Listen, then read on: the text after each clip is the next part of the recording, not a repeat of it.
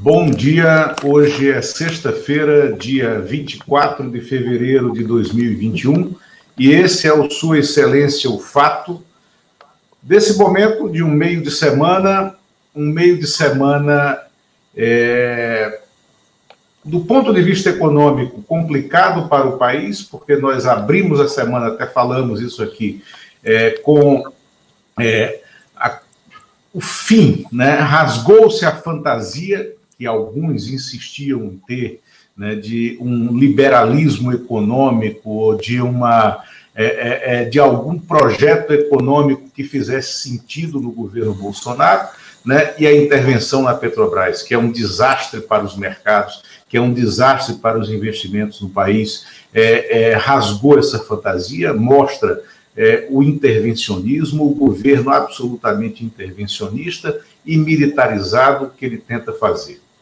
Agora, paralelo a isso, no mundo real, na vida real, nós temos uma epidemia de desesperança no país.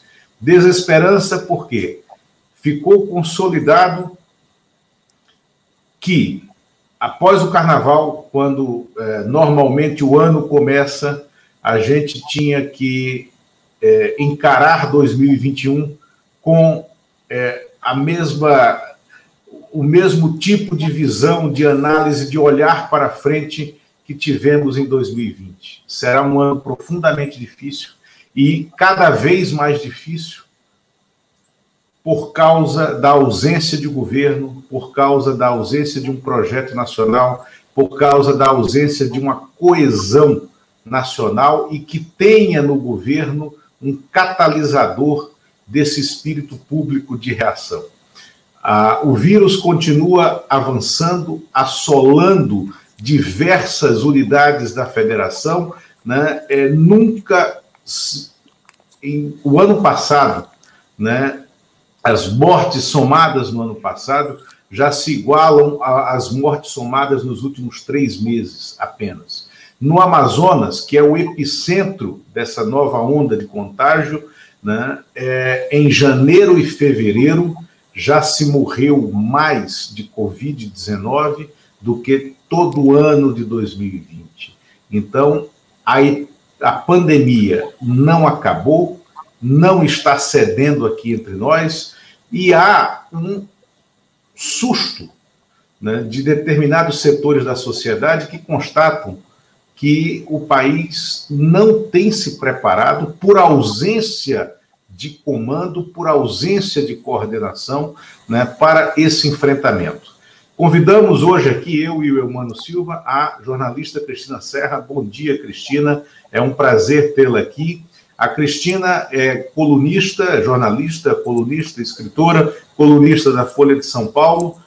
Na segunda-feira, né, desculpa, ontem, a Cristina é, publicou uma coluna aonde ela citava um trecho de uma, uma entrevista do cientista brasileiro Miguel Nicoleles, que ele dizia: olha, já é muito necessário, é, já é fundamental que as pessoas comecem a se perguntar se haverá carnaval em 2022. Por quê? Porque ele observa o nosso panorama e vê que o Brasil, ante o mundo, que está conseguindo é, é, estabelecer estratégias de convívio e de vencimento do vírus, o Brasil é uma bagunça completa. Cristina, é um prazer tê-la aqui e é, é, possível seguir tendo esperança? Ou é, o que está acontecendo conosco? Na tua visão, né, que Brasil é esse que a gente é, é, viveu, que a gente descobriu algumas coisas muito ruins, muito, muito profundamente feias do país né, durante o ano passado, com todo o sofrimento que tivemos. E como é que você vê esse Brasil de hoje? É, é, é possível olhar para frente com esperança? Bom, em primeiro lugar, bom dia, Lula, bom dia, Humano. É um prazer realmente estar aqui com dois colegas que eu admiro tanto e para discutir um assunto que nos mobiliza tanto, né, como jornalistas e como cidadãos também. É, eu acho que você resumiu muito bem o quadro que a gente está vivendo, né? E essa pergunta central, digamos assim, que permite várias, várias abordagens, mas o centro, o cerne da pergunta, de fato, foi o que me levou a, a escrever a coluna, é porque realmente está muito difícil ter esperança no Brasil. É, e, e eu me dei conta disso, você sabe, você me conhece, é, sabe que eu sou uma pessoa muito otimista, é, inclusive nós tivemos um, quando começou a pandemia, né, na, na, nas entrevistas que você faz lá no Instagram, eu conversei, você me convidou, eu fui lá, e lembro de, assim, você me provocou bastante nesse sentido, né, se eu conseguia ver algum otimismo já naquela época, e eu falei, sim, o Brasil é, é, é maior do que tudo isso que a gente está vendo, tem muita gente trabalhando e para as coisas melhorarem, etc. E quase um ano depois, porque eu acho que a gente deve ter conversado lá por abril, mais ou menos. Isso, foi. Só, só um dado aqui. Foi uma, era uma. Era o, o começo né, da pandemia, era isso, abril, maio, e era uma live que a gente fazia pelo Instagram, os sábados, no melhor bar da cidade, e quero te isso. falar, foi uma. É, é, as, foi uma, uma espécie de catarse naquele momento, pela Isso. forma como você falou e pelo olhar, né, de será que a gente vai sair desse buraco? É, né? exatamente. Naquele momento, realmente, é, é, apesar da gente estar começando o confinamento, uhum.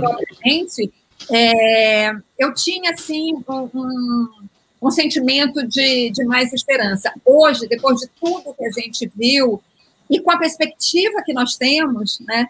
É, e com essa, esse gatilho que me fez escrever a coluna, que foi é, é, a, a, essa, essa fala, essa entrevista do Miguel Nicoleles, né?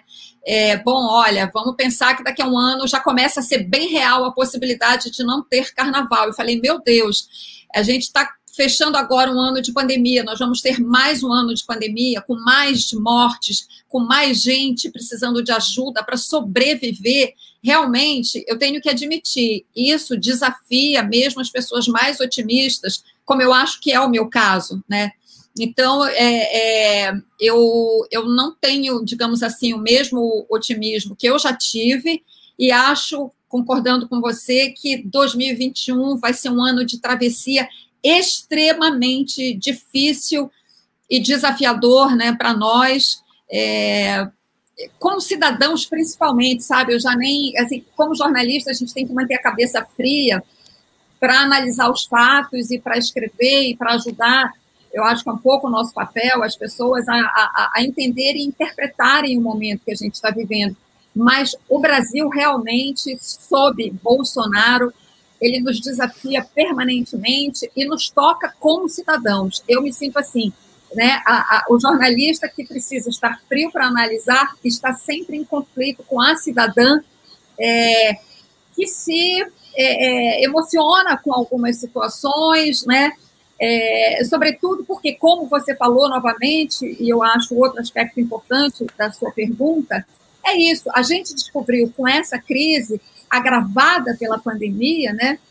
Essa crise que eu falo, é, é econômica, ética, sanitária e etc. Mas a gente descobriu com o governo Bolsonaro, embora eu acho, acho tenho certeza que para nós três não não, é, não era surpresa nenhuma, o que não é surpresa nenhuma o que o Bolsonaro está fazendo, mas a gente descobriu um Brasil é, violento, é, de, de desigualdades extremamente acentuadas, de falta de muita gente no comando, com falta de caráter, com falta de ética, que não se preocupa com, com, com a população, com o país como nação.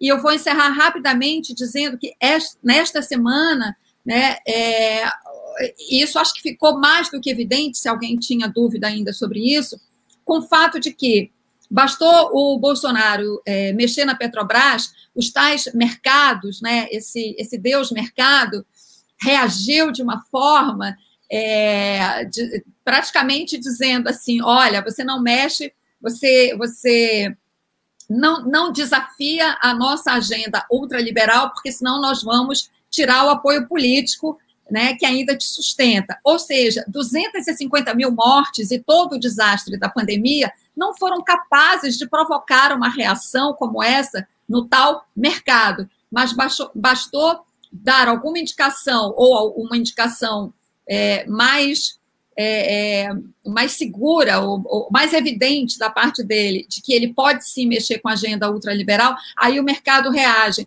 Então, é isso é, é assim, um tapa na cara, eu diria, e isso realmente, esse Brasil me desafia, nos desafia, né, e põe à prova, eu acho, o nosso otimismo, embora eu, eu, eu, eu te diria, para encerrar, que eu, eu ainda tenho uma reserva de esperança, mas é uma esperança ativa. A gente tem que fazer alguma coisa, não pode simplesmente ficar esperando que as coisas aconteçam. Eu acho que a cidadania tem que reagir. Olá, Cristina. Muito obrigado mais uma vez por estar aqui com a gente. Sempre um prazer falar com você. Cristina, você, como repórter, viajou muito o Brasil, você conhece profundamente o Brasil.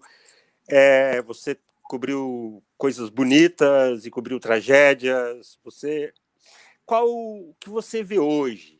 Que você acha que já quais as mudanças, qual o impacto que o governo Bolsonaro e a pandemia juntos já provocaram nesse Brasil, nesse interior todo que você conhece, na Amazônia, no Brasil todo, enfim, o que você acha que já dá para perceber de, de impacto do Bolsonaro e da pandemia sobre o Brasil?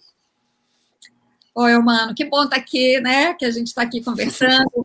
É, olha, eu, eu, como você falou, realmente eu viajo muito pelo Brasil e nos últimos dois anos, sobretudo, por causa do lançamento de livros e tal, eu realmente viajei muito e, e justamente foi esse esse, esse Brasil profundo, né, que, que no começo da pandemia é, me dava esse ânimo e eu dizia, não, as coisas vão, a gente vai passar por isso e vai sair logo porque eu, eu posso dizer que eu conheço realmente, sabe, essa, essa beleza que o, que o Brasil tem, essa beleza de cidadania, sabe, essa, a beleza do povo brasileiro nesse aspecto, né, de gente que faz as coisas, que faz esse país andar. Bom, claro que com a pandemia eu, eu, eu, eu não pude mais fazer isso, né, apesar de ter contato com, com algumas pessoas, ainda que seja esse contato virtual. Agora, eu te diria que sim, tem um estrago gigantesco que eu acho que a gente vai a gente vai demorar muito tempo para para botar as coisas novamente no lugar, se a gente conseguir, né, se o Bolsonaro sair em 2022. É, eu acho que o, a, a, o retrato mais evidente desse estrago, né, é, a gente vê no meio ambiente e vê sobretudo na Amazônia, quando você tem é, duas questões que andam juntas, muito juntas, né, que são muito relacionadas, que é a questão sanitária e a questão ambiental, e eu acho que o que está acontecendo no Amazonas é, assim, é, é, é, o retrato mais gritante né, dessa nossa tragédia brasileira. A Amazônia sempre foi um pedaço meio esquecido do Brasil. Eu sempre disse isso. Né? Eu sou paraense, estou fora de Belém há mais de 30 anos, e desde que eu saí de Belém e cheguei, eu vim primeiro para o Rio de Janeiro, depois eu morei em Brasília há muitos anos, eu sempre falei isso. Me, sempre me assustou, me impressionou muito como para as pessoas fora da Amazônia, parece que a Amazônia é, é, é outro país até, sabe? A falta de conhecimento das pessoas sobre a realidade amazônica é, parece que ela é um outro país. Isso tem até uma razão histórica de ser, que não é o caso da gente é, desdobrar aqui, é, mas esse, é, isso é um fato. Então, eu percebia é, que as pessoas só lembravam da Amazônia por dois motivos, basicamente pelo seu exotismo, pela sua exuberância, beleza e tudo mais, ou quando acontecia alguma tragédia, como o assassinato de Chico Mendes, o assassinato da Dorothy Stang, por aí vai. Né? Agora, é, a gente está se dando conta é, do tamanho da tragédia que é aquilo ali. Está aí, olha aí a matéria. É, eu estou projetando aí a reportagem do El País, é porque caiu aqui rapidamente o meu sinal, mas recuperei. Amazonas vive a dor que não cessa após um mês de colapso na saúde. É uma reportagem do El País. A tragédia da Amazônia, ela, inclusive, é, é uma falha do nosso jornalismo mainstream, né? ela não está sendo retratada na dimensão que ela tem. As, as, pessoas não só seguem morrendo, como já se morreu mais esse ano de Covid do que no ano passado. E a, a, a falta de oxigênio no interior está fazendo com que cidades inteiras, famílias inteiras, morram. É inacreditável o que está em curso na Amazônia. É. e assim, é, é, isso que você falou, a imprensa nunca deu, eu acho que a imprensa nunca deu conta de mostrar a complexidade da, da Amazônia, e agora isso está mais evidente.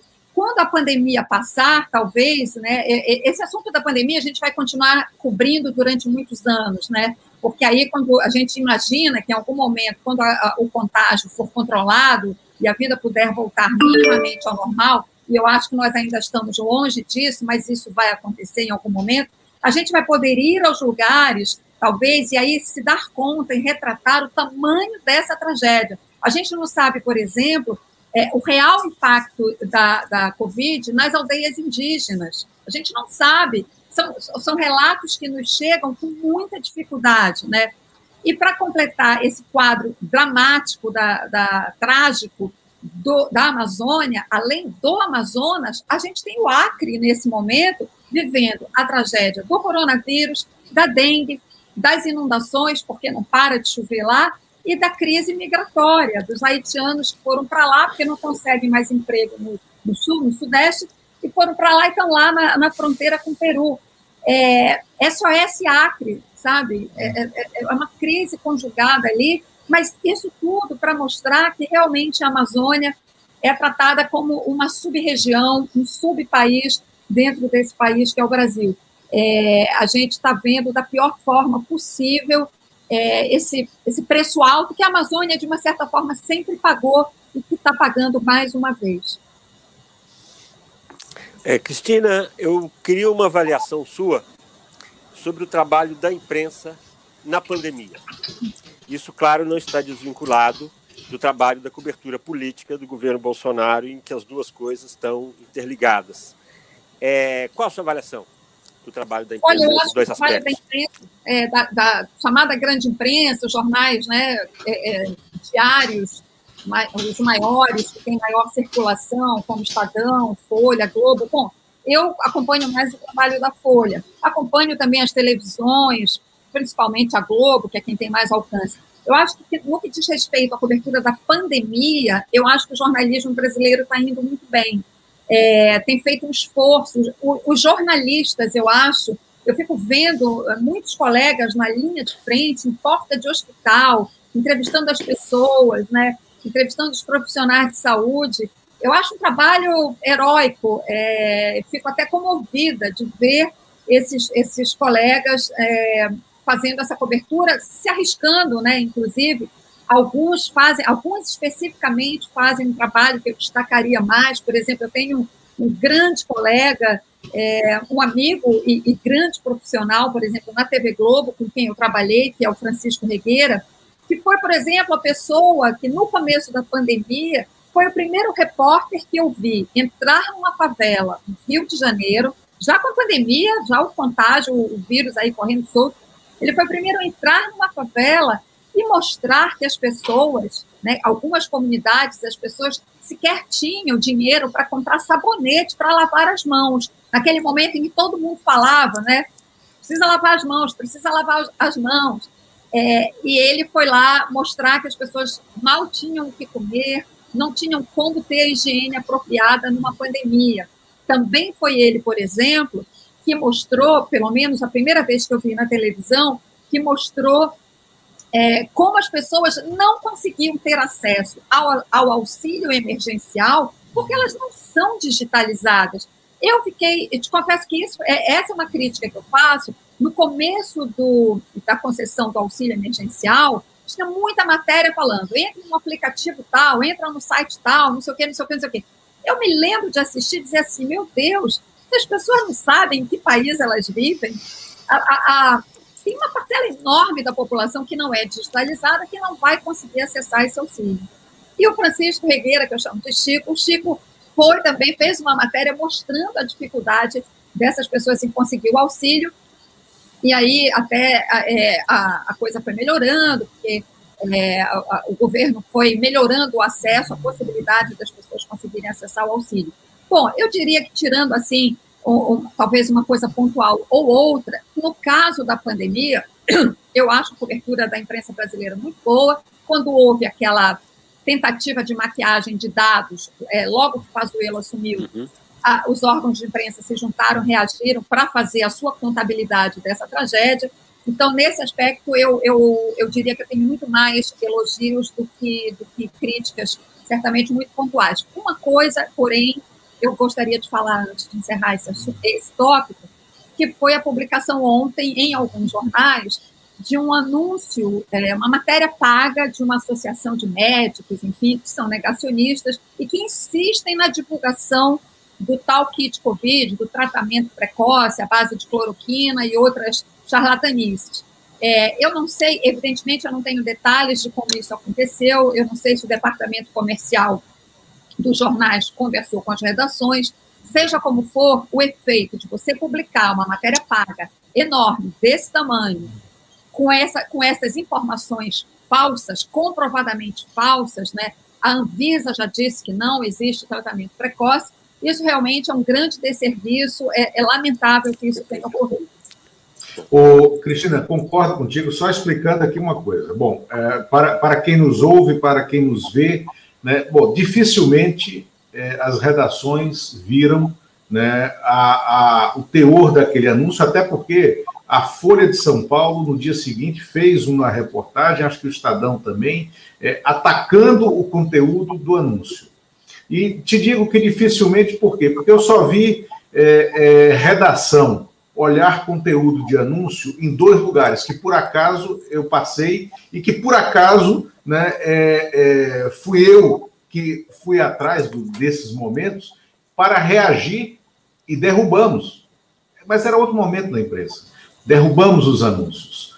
Um na revista Época, né, e mais de um no Correio Brasiliense. Nos dois momentos eu era editor executivo, e quando vi aquele anúncio que chega na última hora, é, ocupando meia página, uma página, como uma exigência do departamento comercial, e já dizendo: olha, não é para derrubar, não tira daqui, não, né, tem que ir nessa página, e qual é o conteúdo? Aí quando você ia ver o conteúdo, aí eu, eu disse, não vou. O jornal ou a revista não sairá com isso. E no caso da revista Época, lá na sua, né, a época da sua origem, né, é, que eu dizia que era uma república de editores, né, é, nós éramos realmente uma república de editores. É, é eu, a Laura Greenhalgh, o Fábio Altman, é, é, o Ernesto Bernardes, né? O, Roberto Benevides, que era editor executivo, também, o Edmundo Machado. Então, a gente ali era uma coisa meio é, é, é, é compartilhada e fizemos uma reação. Então, claro que agora eu vi que quando os jornais aperceberam do conteúdo, eles reagiram. Agora, é, quero uh, uh, vir aqui na conversa contigo é, você tocou no ponto do Acre, né, do SOS Acre. O Acre, é, de fato, é um estado que a gente precisa fechar o foco né, é, da informação e olhar o que está acontecendo ali. Né? E o que está acontecendo ali, que é um desastre humanitário, né? e mais uma vez, né, fruto né, da desorganização política. E essa desesperança que a gente tem, ela é, em muito é porque a gente olha a qualidade dos personagens que estão na condução do debate político e fica absolutamente constrangido e é, é, chocado com o que a gente ouve. Inclusive, um personagem novo, promissor, como o presidente do Senado, Rodrigo Pacheco, né, um político é, que até este momento em que ele está sendo efetivamente testado, tinha dado mostra de uma razoabilidade muito grande no debate. Mas ele, na condução da votação dessa PEC emergencial, né, para conceder o auxílio emergencial, e em contrapartida, como exigência desse lado ultraliberal entre aspas, né, do governo, né, é, que na verdade tem medo né, das imposições é, orçamentárias, das imposições legais, porque eles sabem que a, a gestão fiscal brasileira é um desastre e isso vai explodir esse ano, né? eles estão propondo acabar com o piso que demorou muito que nós construíssemos como um consenso da sociedade, o piso para investimentos de estados e municípios e da União em saúde e educação. Foi a construção desse piso que nos permitiu deixar de pé o Sistema Único de Saúde que nos salva nesse momento, que nos permitiu ter o SAMU como ele tem hoje, com um atendimento em saúde é, é, equânime e, e, e social, né, de fato foi né, esse, esse piso de investimento em educação que permitiu estados como Ceará, Piauí, Pernambuco terem enormes avanços né, na educação pública e um sucesso absoluto né, é, em diversos testes e diversas avaliações públicas de saúde, é, de, desculpa, de educação. Aí vem o Márcio Bitar, não por acaso, egresso do Acre, senador pelo Acre, que integra esse grupo político que hoje comanda o Acre, né? e ele é o promotor inicial dessa desorganização né, orçamentária e desse avanço sobre o pouco que nós temos de garantia de investimento em saúde e educação. Né? E aí, na hora que ele fala aquelas bobagens, ele passa a ter o apoio do Arthur Lira na Câmara dos Deputados, né, mas isso é, é, é, era esperado que fosse assim, e do Rodrigo Pacheco na presidência do Senado, que, como eu falei aqui quando a gente estava no background, ele virou uma espécie de Rolando Lero né, é, da política, porque ele não consegue defender de fato a emenda do Márcio Vittar, né, é, mas ele está sendo in, é, é, é, ele está sendo colocado contra a parede para defender essa desorganização. Né? Essa, essa má qualidade dos nossos atores políticos é um ponto é, que turva ainda mais esse horizonte e amplia essa desesperança. Como você vê a nossa representação política hoje? Com certeza, eu acho que a desqualificação do debate político, né, a, a o, o, baixo nível do, do, debate político, a contaminação do debate político por pelas chamadas fake news, que nada mais são do que notícias falsas, que sempre existiram, mas agora numa escala né, muito, é, muito fora de controle, inclusive, isso dificulta muito que a gente encontre saídas, né? Esse, esse personagem que você está falando, o, o, o Márcio Bittar, né, é, não é à toa né, que ele é do, do, do, Acre, não é à toa que eu quero dizer, é, é, é, é muito, acho que é muito... É, Simbólico. Hã? Simbólico. Não te ouvi, te perdi teu... Tranquilo. Tá, não. Não, pode continuar. Não, só o que eu queria dizer é que, assim, você a figura do Márcio Bittar né, põe em evidência essa situação que a gente está vendo no Acre. Quer dizer, ele é um senador do Estado, né? Como é que a situação chega a esse ponto, né? É, e, e, e, o senador está é, é, à frente dessa questão da, da PEC, do orçamento, é, fazendo é justamente isso, né? Quer dizer, apontando para isso, para o fim do, do estabelecimento desse piso de gastos em saúde e educação, que é, é, isso que, como você falou, assim, eu não vou, não vou chover no molhado, porque você já explicou, é, foi justamente isso que garantiu uma série de melhorias.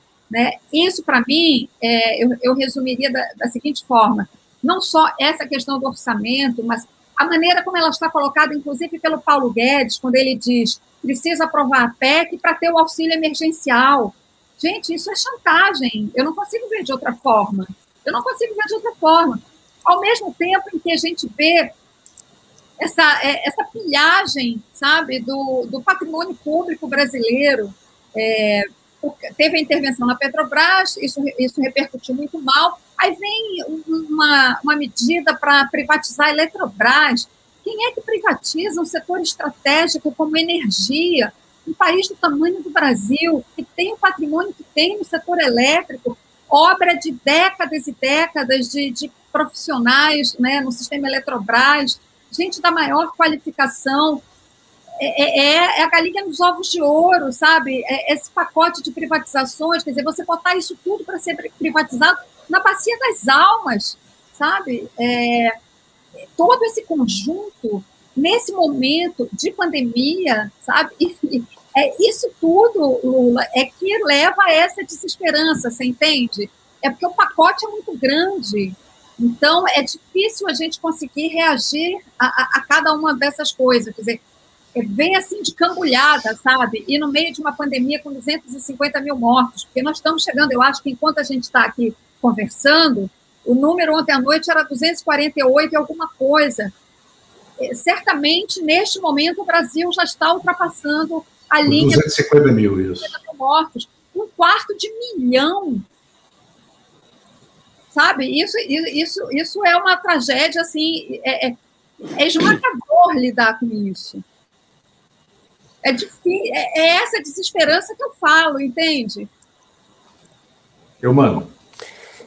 Cristina, você escreveu um livro, A Tragédia em Mariana, é, que foi um livro muito importante sobre o desastre que aconteceu na, na, na, barragem e que vitimou tantas pessoas e foi um dos maiores desastres é, ambientais na história do Brasil, com profundo impacto naquela região até o, o litoral, seguindo ali pelo, pelo rio.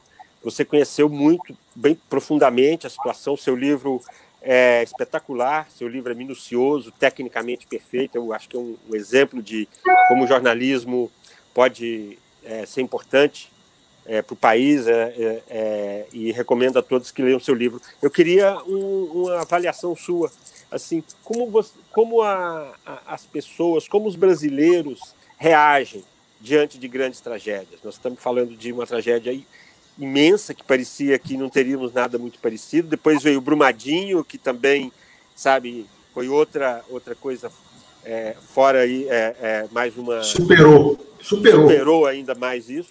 E agora a gente tem a pandemia nós temos o Acre com uma enchente ao mesmo tempo. É, o que, que você tem a dizer sobre a capacidade dos brasileiros de enfrentar esse tipo de, de situação Pois é, bom, obrigada pela referência ao livro. É, então, quando aconteceu aquele desastre, né, 19 pessoas mortas por uma avalanche de lama. Isso é uma coisa tão chocante, tão chocante, que foi eh, um dos principais motores né, é, que me levaram a escrever o livro. E aí vem, isso foi em 2015, eu, eu sinceramente achei aquilo tão chocante que eu achava, bom, a sociedade brasileira vai reagir, né, a, a, vai melhorar a legislação é, sobre segurança de barragens, é, vai ter maior controle, isso não mais se repetirá. Né? Não é possível que isso se repita, né? que a sociedade brasileira não tenha mecanismos de prevenção a desastres desse tipo. Né? E aí veio, três anos e pouquinho depois, veio Brumadinho, né, com essa escala inimaginável de 270 mortos, e, e, à medida que a gente vai sabendo dos detalhes da história, que a investigação vai mostrando, né, a gente vai vai tendo essa sensação é, de, de andar em círculos, né, de não conseguir resolver os problemas. É, até porque no caso de Brumadinho, é, só teve esse, é, é, esse número de vítimas é, tão avassalador, né, de 272 mortos, porque havia um restaurante e o escritório da barragem ficavam do complexo industrial ficavam abaixo da barragem. O desastre, o colapso foi na hora do almoço e levou o restaurante com todas as pessoas que estavam lá dentro. O restaurante estava lotado. Então, isso assim, é uma coisa que até hoje a empresa não deu uma explicação plausível, simplesmente porque não existe essa explicação de você ter um restaurante e um escritório abaixo da barragem. Né? Não precisa ser engenheiro para saber que isso estava errado. Isso é uma questão de, de simples bom senso e, quem, e a empresa que tem realmente responsabilidade com os seus trabalhadores, né, responsabilidade social e ambiental, não faria uma coisa daquelas. É, bom, e agora vem essa pandemia com, 200, com 250 mil mortos. Eu te diria, mano, que o que eu percebo, é, tendo lidado com esses dois grandes desastres na área de mineração e tendo lido bastante sobre o assunto e fui ler sobre a história da mineração é, desde o começo, desde o ciclo do ouro em Minas Gerais, né, sua terra, você é mineiro, É, é, é aquilo que eu já falei é, em, em, outras situações e que está no livro. A mineração no Brasil, pela maneira como ela é feita, é uma máquina de moer gente. Ela tritura. Seja lá no ciclo do ouro, quando er, eram os escravos que faziam a mineração, e as minas não tinham segurança nenhuma, né, escavadas ali embaixo da terra, quando elas desabavam, morriam dezenas, centenas de escravos, né?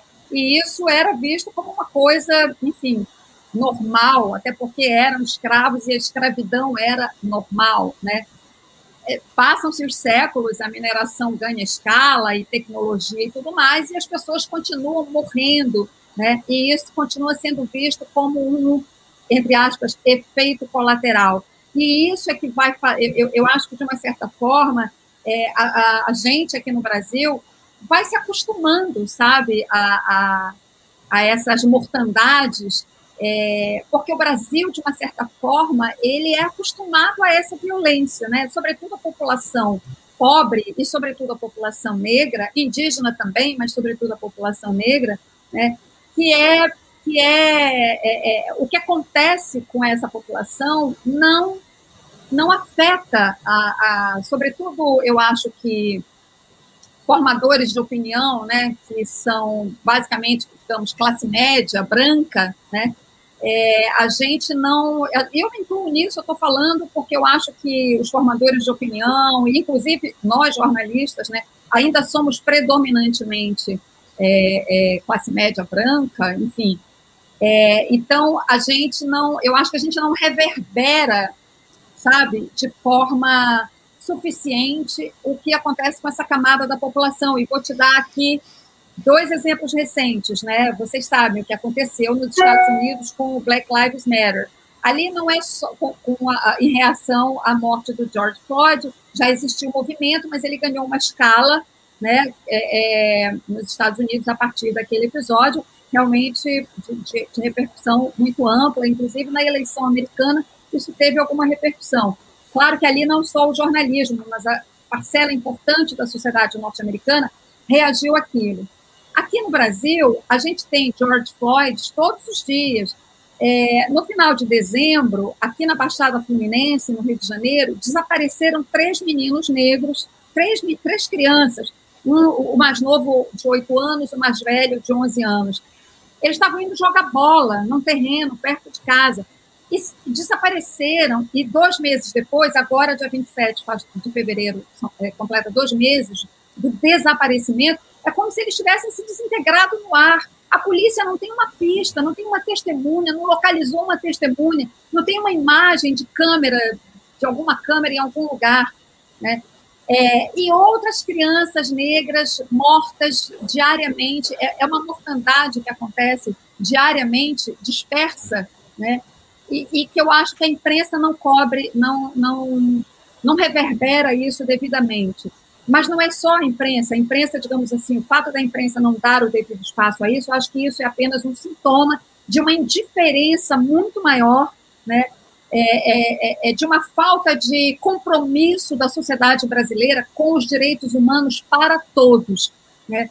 E não é à toa que esse debate sobre direitos humanos ele está completamente distorcido e ele foi, digamos assim, apropriado pela direita. A direita conseguiu tomar conta do debate sobre direitos humanos, né? porque quem defende direitos humanos hoje no Brasil é visto como quem defende bandido, né? Ah, gosta de bandido, leva para casa. Bandido bom, é, o velho bandido bom é bandido morto. Que a gente achava num determinado momento, né? Até um tempo atrás, que isso estava restrito a determinados nichos da sociedade.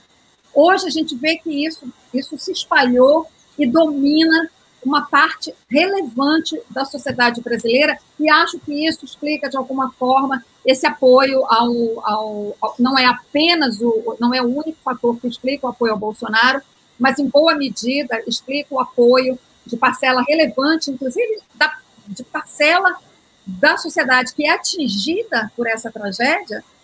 Isso explica uma parte desse apoio ao presidente Bolsonaro. Desculpa se eu falei demais, mas enfim, é porque eu acho. Não, não, não, falou bem. Claro, por favor, por favor. Não, de jeito nenhum, tá ótimo. Agora eu queria, eu queria somar uma tragédia a esse quadro, a essa, esse painel, que é, às vezes a gente esquece. A tragédia da Boate Kiss, em Santa Maria, no Rio Grande do Sul, que foi fruto de uma desídia do setor público também. Né? É, Sim. Foram mais de 250 jovens mortos né, é, numa câmara de gás, que se transformou, se converteu a boate. Agora, nesse período, Cristina, é, em, em momentos cruciais, acho que assim, a gente vive um ponto de inflexão da nossa geração, e certamente é, o maior, eu falo isso do ponto de vista da humanidade e do Brasil em particular, né, é, o maior ponto de inflexão da sociedade desde o fim da Segunda Guerra Mundial. Né? E no Brasil nós tivemos é, a publicação de uma obra literária que eu acho que ela não tem, obviamente, nada a ver com isso, mas ela é, ela é forte o suficiente porque ela é ela é uma obra permanente, né? Que é o livro Torto Arado, né, do Itamar Vieira Júnior, um escritor baiano que não é, é, é a formação dele é em agronomia, assim como é, é, a, a, sua primeira formação era em agronomia, né, Humano? Um ano e meio de agronomia. É, exatamente.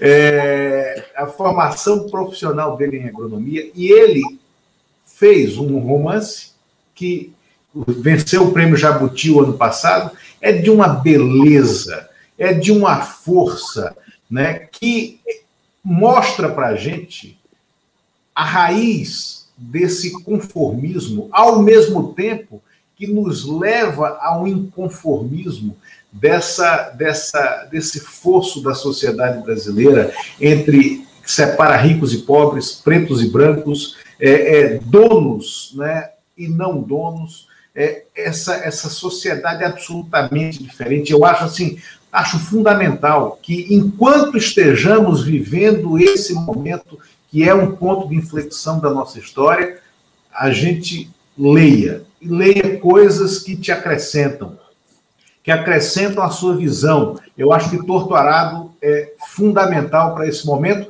porque tem tudo a ver com isso que você falou e falou muito bem, Humano. Só emendando a pergunta, é, tá, nós falando aqui de tantas tragédias e o Lula lembrando aí a, a, a obra literária, é, é, Cristina, onde você vê sinais para otimismo é, daqui para frente? Onde é que você percebe aí que está aparecendo? Onde é que pode vir a, onde é que se pode dar a volta por cima? Bom, em primeiro lugar, eu li o, o comentário que o Lula escreveu sobre o livro Torturado e estou louca para ler esse livro, inclusive porque eu acho que você mencionou que alguma coisa no estilo literário. Isso. Dele, eu, falo, eu falei no comentário, num post do Chico Sá, que é uma espécie, o Itamar Vieira Júnior poderia ser uma espécie de filho de Raquel de Queiroz, né, com Graciliano Ramos, com toques de Zé Lins do Rego e na poesia, né, João Cab... na, ele não ele faz prosa, mas ele tem a profundidade da poesia do João Cabral. Né? Pois é, quando eu li esse teu comentário, eu falei, nossa, que referências, porque assim, eu sou fã de muitos escritores brasileiros de estilos completamente distintos, mas assim, o meu escritor em prosa, o meu escritor preferido é Graciliano Ramos. E aí, quando Dois. você fala, eu disse, bom, agora mais motivo para ler. Bom, a pergunta do Eumano, onde é que eu vejo motivos de otimismo? Bom, eu, eu como eu, a gente já conversou aqui sobre isso, é, eu conheço muito do Brasil, viajo muito, conheço as pessoas, e eu, eu, eu acho esse é o nosso maior patrimônio, sabe? O maior patrimônio do Brasil é a nossa gente, realmente, sem nenhuma demagogia. Conheço gente que, que trabalha, que faz é, é, é, trabalho, seja na área ambiental, que eu acabei conhecendo mais, porque eu, eu, eu me direcionei mais para essa área nos últimos anos, né? Pessoas que fazem trabalhos sociais, que trabalham em, em condições tão adversas, sabe? Que eu falo, não, gente, é, é, é a gente tem saída, né? Tem saída. É, e eu, eu encontro otimismo nisso, encontro otimismo também nos nossos cientistas. Eu tenho convivido com alguns, né, por conta da pandemia. É, você acaba procurando essas pessoas para entender, né? Afinal de contas, temos caminhos por onde é que a gente vai sair. Né? O próprio Miguel Nicoleles, o cara que eu mencionei na coluna, que deu origem a essa nossa conversa toda, né? é um cientista que faz análises muito sérias, muito objetivas, ele também não fica adorando a pílula, ele abre os nossos olhos. Eu acho que o papel dos cientistas nesse momento é exatamente esse. Né? Eu, por falar em abrir os olhos, eu lembro é, de ter visto no Jornal da Cultura a Natália Pasternak, também uma cientista muito corajosa com, que, com as coisas que ela tem dito, né? É, então, eu, eu, eu, te diria que neste momento, Euano, são esses dois pilares que, que me sustentam. Ver que tem gente trabalhando, fazendo coisas, correndo atrás, socorrendo as comunidades mais, mais afetadas, né? É, é, juntando esforços para levar comida, para levar higiene nessas comunidades extremamente carentes que a gente tem no Brasil. E, e o pilar da ciência, porque apesar de todas as, de tudo contra, de tudo que o Bolsonaro fez para que nós não tivéssemos vacina, né? O Instituto Butantan foi lá e fez a vacina, e isso pressionou, e é isso que está empurrando o programa de vacinação aqui no Brasil aos trancos e barrancos, com enormes problemas, né? com, com diferenças, com diferenças muito grandes. Por exemplo, eu, meu estado é o Pará, minha família toda mora lá. O Pará é o estado que menos vacinou até agora, menos vacinou, um estado daquele tamanho. É, enfim, então as dificuldades estão aí, mas tem muita gente fazendo coisas importantes e essas pessoas não esmoreceram.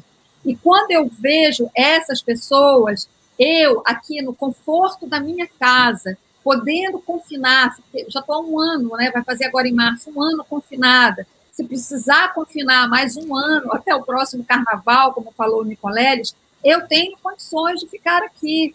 Então, se essas pessoas, com todas essas dificuldades, né, estão é, é, fazendo a sua parte, eu não me sinto no direito né, de, de não ser minimamente otimista. Então, eu tenho sim meus momentos de desesperança.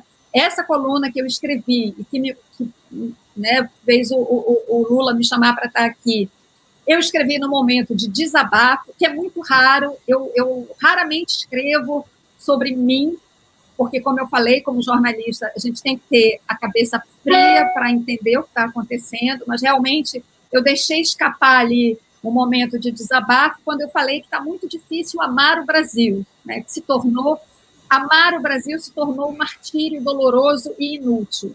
Eu senti isso em alguns momentos, sinto quando eu vejo algumas coisas, mas eu tenho, até por ser, eu acho que, até por ter esse otimismo, acho que inato, sei lá, eu me sinto obrigada a seguir em frente, a fazer a minha parte, a botar o meu grãozinho de areia. Como jornalista, o que eu posso fazer é escrever, participar de debates. Eu acho que vocês, com esse programa, estão fazendo a parte de vocês, refletindo sobre o país, tentando encontrar soluções e caminhos, que evidentemente não são fáceis, mas, mas eu acho que é nossa obrigação tentar fazer alguma coisa realmente que, que consiga nos colocar numa rota, é, numa rota civilizacional novamente. Nós estávamos nesse caminho, nós sofremos um desvio é, muito grande, mas acho possível retomar retomar o caminho da civilização e eu, eu, eu sempre penso, tem uma canção do Ivan Lins, que tem um verso que eu acho assim bastante, que eu acho que define esse meu momento é, que eu gostaria de compartilhar com vocês. É uma música dele, eu acho que com Vitor Martins, que fala assim: para que a nossa esperança seja mais que vingança, seja sempre um caminho que se deixa de herança. Então, ter esperança e fazer alguma coisa para que essa esperança sobreviva, ela é muito importante para que quem vier depois de nós saiba que nós tentamos, que nós fizemos alguma coisa e que a gente quer deixar um legado de luta. Cada um é, fazendo aquilo que está ao seu alcance, mas eu acho que é um, um, uma obrigação ética e moral fazer alguma coisa nesse momento, para que as próximas gerações um dia olhem para trás e digam: poxa, mas eles não fizeram nada? Não, nós vamos sim fazer alguma coisa e vamos deixar esse legado é, para que os nossos filhos e netos e, enfim, descendentes pela eternidade tenham orgulho de nós. Cristina, obrigado, belíssimo esse teu, essa, essa tua essa tua construção em defesa da esperança, que aliás estamos caminhando aqui é, nesse programa, que começava com a premissa da desesperança para mostrar que é fundamental ter esperança. E aí eu te quero te comentar uma coisa. É, você falou do Nicoleles, a gente nesse processo doloroso desse ano é, inacreditável que a gente tem vivido e que viveremos mais um ano né, nesse é, é, é nessa realidade quase incrédula, né? É, mas que é a nossa realidade, nós descobrimos que temos não só o Drauzio Varela, o Miguel Nicoleles, mas nós descobrimos a Natália Pasternak, a Margarete Dalcombo, né? o Átila Yamarino, né? É, o Átila Yamarino, que é, inclusive, de é, é, é uma geração posterior a esses outros, né? É, não são todos exatamente da mesma geração, ali você tá, eu estou falando de três gerações específicas, uhum. mas o Atley Amarino, muito mais jovem, mais jovem do que a gente, mas é um sanitarista né, tão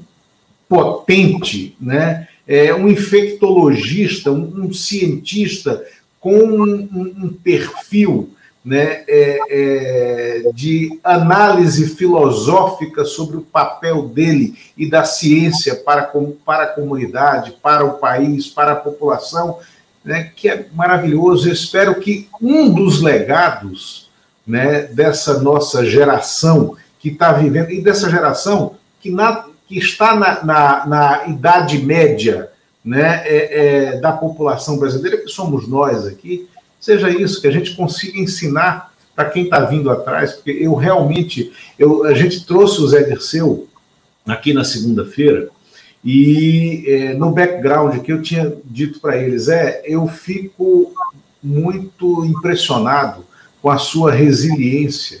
Você viveu 64, o golpe, a ditadura, 68, e o, todo o endurecimento, a reconstrução da democracia, a plenitude que a gente teve democrática entre os governos Itamar Franco, Fernando Henrique, Lula e Dilma, até o desmonte disso, e segue na luta, né? segue na luta por uma restauração de um mínimo de projeto nacional, de planejamento nacional, de coesão nacional. Então, sem dúvida, né, é, esse, esse legado a gente tem é, que deixar, porque ainda venceremos, né? E o que eu queria falar aqui, né, e ouvi-lo sobre isso também, né, nesses próximos cinco minutos, seis que ainda restam do programa, né, é, é agora está patente, né? É, é, nós teremos mais dez meses, doze meses, né? De vida em contingência. Porque o mundo está melhorando nos seus indicadores da pandemia. É, a, o contágio do vírus está declinante na maior parte do mundo ocidental e na Ásia. A gente tem que acreditar naquilo que os governos, sobretudo da China né, e o da Índia, propagam, né, que são países de populações é, imensas, que, o, no caso da China, o contágio caiu vertiginosamente, e no caso da Índia, é, os índices de mortalidade são muito baixos, são incrivelmente baixos para o tamanho da população. Talvez exista algum, algum, algum é, é, paradoxo indiano né, nessa questão do contágio, não sei. Né? Mas é bom que a gente a partir de agora, se organize para viver os próximos 10, 12 meses em contingência e olhar. Podemos não ter, na forma como sempre tivemos, de novo, o Natal de 2022, podemos não ter o Carnaval de, de desculpa, o Natal de 2021, o Carnaval de 2022, mas isso é uma contingência, né? Então já estamos nisso até lá. Não resistamos, né? É aquela, aquele é quase que um chamado da floresta que eu vejo e que reajo e que tento conversar com a juventude, sobretudo, né? não precisa fazer coisas que você acha que nesse momento são urgentes e que essa é a sua vida, né? Porque ainda haverá vida depois disso. A gente está passando por um teste, um teste quase é, darwinista, entendeu? De será que vamos resistir? Temos que resistir. Agora, enquanto nós praticamos essa resistência, essa resiliência, é fundamental que a gente é, comece a escrever o legado de quem viveu isso. Como é que vocês estão se planejando para os próximos meses? Vocês acham que isso vai sumir de repente ou é uma coisa paulatina? E que aprendizado a gente tem já né, desse convívio com o vírus no ano de 2020? O Eumano quer falar? Deixa eu falar. É, ô Lula, o futuro é incerto, né? Nós sabemos muito bem, a gente tem ouvido, entrevistado muitas pessoas aqui, e acho que é isso. Quem tem condição de se preparar, é se preparar para ter mais um ano de restrições, mais um ano, por enquanto, de confinamento. É, um virginiano como eu nunca gosta de ouvir isso, tá? Que o futuro é, é incerto. Mas é incerto. E acho que, e acho que tudo, infelizmente, né? É um cenário, um horizonte ainda muito, muito ruim. Eu queria passar a bola para a Cristina, mas eu queria acrescentar uma coisa. Cristina, você é filha de professor. É, eu já vi vários, vários textos seus sobre o seu pai. É, e você sabe a importância da educação para esse país e, a, e como isso tem sido negligenciado. E, e agora, durante a pandemia, é, todos os, os, os, as análises apontam para o quanto isso tem sido ruim aí, principalmente para as, camadas mais pobres. Como você está avaliando e qual o que, que você acha que pode acontecer na educação? Como, reformulando a pergunta, como você acha que a, as escolas, os professores, a comunidade pode reagir para enfrentar essa situação e não deixar o Brasil ainda mais atrasado e já está ficando ainda mais nessa área?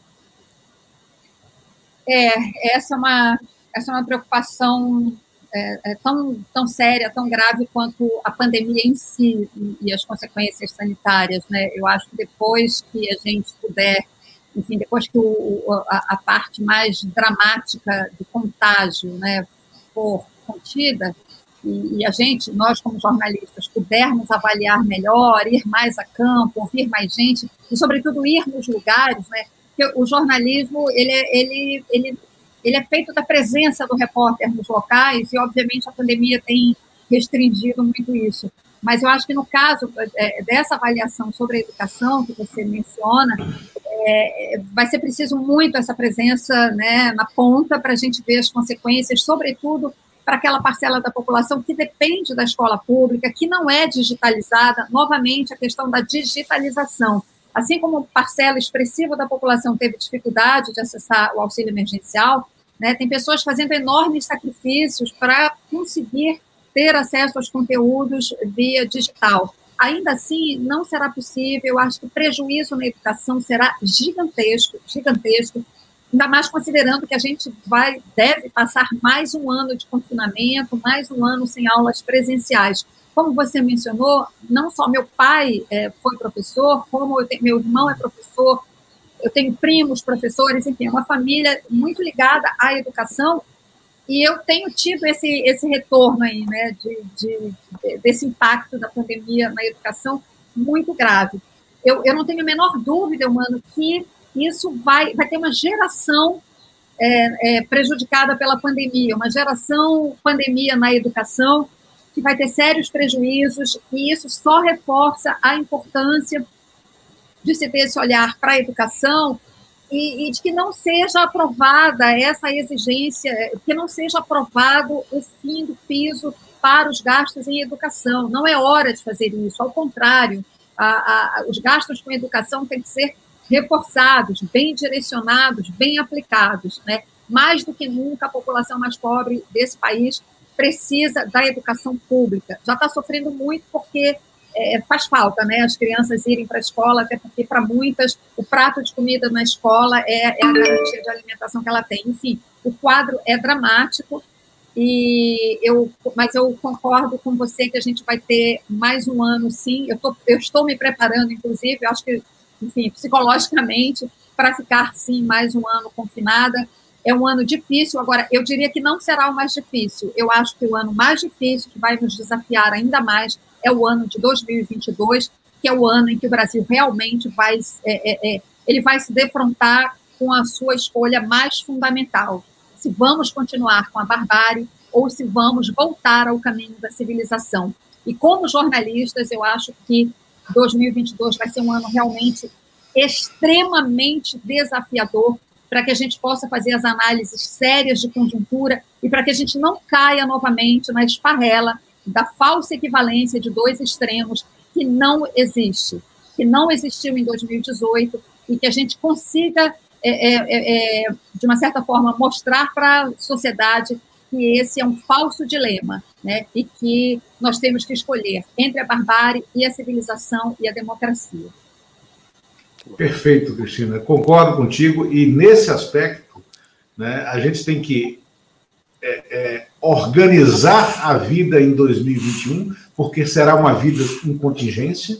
Em 2022, assim, é inevitável que é, é, é, é, cheguemos a uma, a uma imunização que já nos permita uma volta né, à, à normalidade, que não vai ser mais aquilo que era antigamente. Eu acho que hábitos, costumes, formas de, de, de, de comporta, comportamento social e formas de ação política serão completamente diferentes. E sem dúvida, né, agora, aí falando no aspecto político, né, e aí vindo para, a provocação que eu faço também, que eu fiz ontem num comentário, né, é, no aspecto político, eu acho que 2022 ainda é incerto.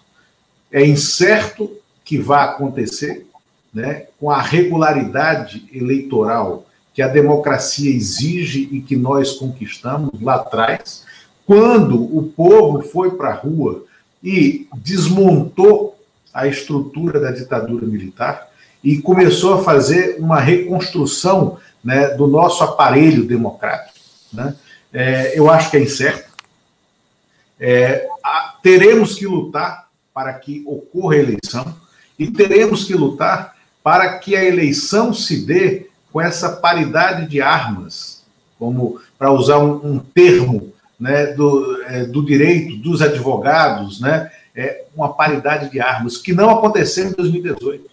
Porque em 2018, em razão dessa, dessa, desse tratamento simétrico da própria imprensa, há duas candidaturas que eram assimétricas, porque uma representava um projeto democrático, um projeto é, é, de, de manutenção da, da rede de proteção social num país tão desigual quanto o Brasil, e a outra representava a destruição, o obscurantismo, né, é, é, é o re, a colocação do país num fundo muito grande né, é, é, de um inferno, que é isso que a gente vive hoje, né, é, e que pode se acentuar não pode haver confusão entre esses dois projetos. Né? E eu espero que as pessoas que se dizem democratas desse centro, é, que eu chamo de centro liberal democrático, que deram apoio a esse projeto de destruição,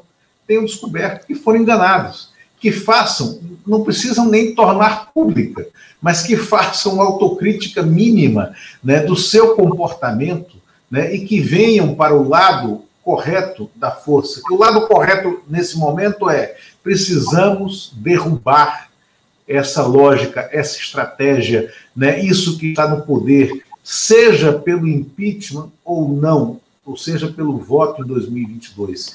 Eu acho que a luta pelo impeachment se impõe como uma forma de aglutinar a sociedade nesse momento, porque argumentos sobram né, para que esse governo é, perverso seja impedido. Né? Agora, é, é possível que não haja tempo, que não se consiga construir uma maioria parlamentar para isso. Né? E aí, isso vai nos levar a ter que permanecer no ringue político até 2022. Né? Então, é só concordando com a tua, a tua observação, o teu fecho. Camaradas, chegamos ao nosso tempo, passamos um pouco. Cristina, muito obrigado por ter aceito, por ter participado aqui conosco hoje, né? E em outros momentos, né? Está aqui, as portas estão abertas, né? Venha participar conosco. Obrigado, eu mando, obrigado. Obrigado. obrigado. Valeu, Cristina. Tchau, pessoal. Obrigada Tchau. a todos que nos acompanharam também. Isso, obrigado a todos. Sua Excelência, o fato. Obrigado. Até